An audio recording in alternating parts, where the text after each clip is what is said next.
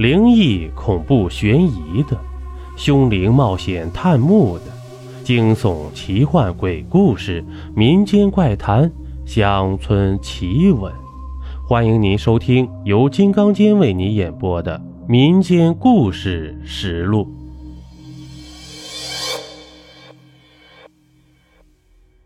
欢迎您继续收听《炼尸》第五集。反正是睡不着。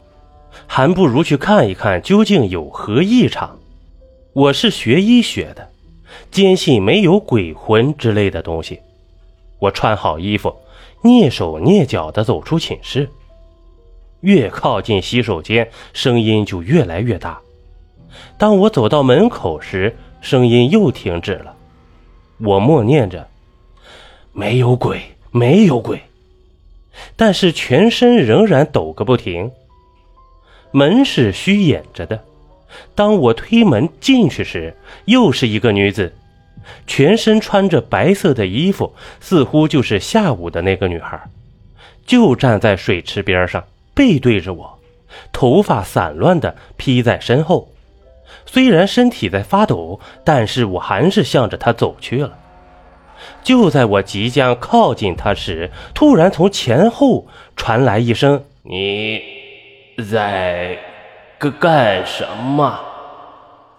我朝着声音的方向望去，是看门老头，一脸阴森，嘴角还在冷笑着。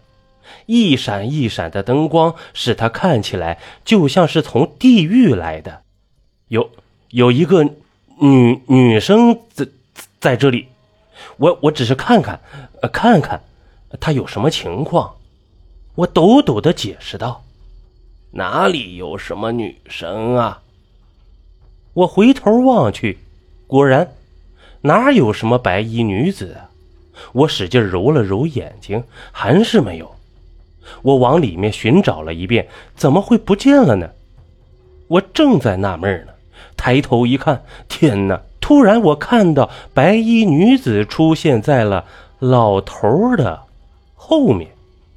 正高举着鲜红的双手，发出令人心悸的叫声。我这一次是真的承受不了了，大叫一声，夺门而出。当我叫醒同寝室的同学，重新来到厕所时，居然又没有人了，而且连一点痕迹都没有留下。由于刚才发出了很大的声响，整层楼的学生都被吵醒了。什么事啊？大家好奇的问着。人多呀，我就什么也不怕了。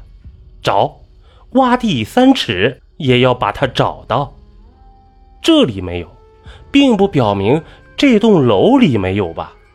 我想起了刚才的看门老头，一定是他搞的鬼。去他的房间，他的房间就在一楼拐角处，旁边是两间堆放杂物的房间。当我们敲开他的门时，他居然还假装在睡觉。我怒从胸起呀，一把抓住他的胸口，将他推到墙上。你刚才在干什么？老头竟然一副无辜的样。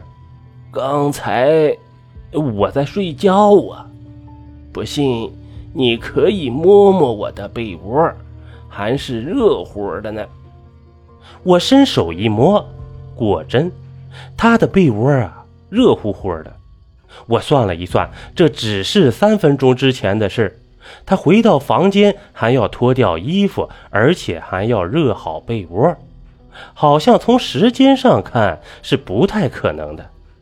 但是，不管这么多了，这一回我们把整栋楼都翻了个天，包括从来都没人去的几个房间，但是没有一丝的发现呢。我一直纳闷啊，没有道理能藏下一个白衣女子而不被我们发现的呀。烂命非常不快地责怪我：“老棍，你不至于用这招害我们啊！搞得我们精神高度紧张，看样子今天是再也不用睡喽。”连烂命都不相信我了，可是我明明看见的。难道连我自己的眼睛都不能相信了吗？不过呀，我知道一点，在这栋楼里是没有人会相信我了。白天，老师说的课我几乎没听，不知他在上些什么，只是他说的一句话点醒了我。今天回去分析一下人体骨骼与猿猴骨骼的共同点。对呀，那么这些自杀者有哪些共同点呢？下午的课我都没听，都在研究这个问题了。我发现这二十二个人中有一十六个人是上吊自杀的，其余的有跳湖、服毒、吃安眠药，居然还有一个是剖腹的。而这二十二个人中有一十八个是女性，最早的是十二年前的事了。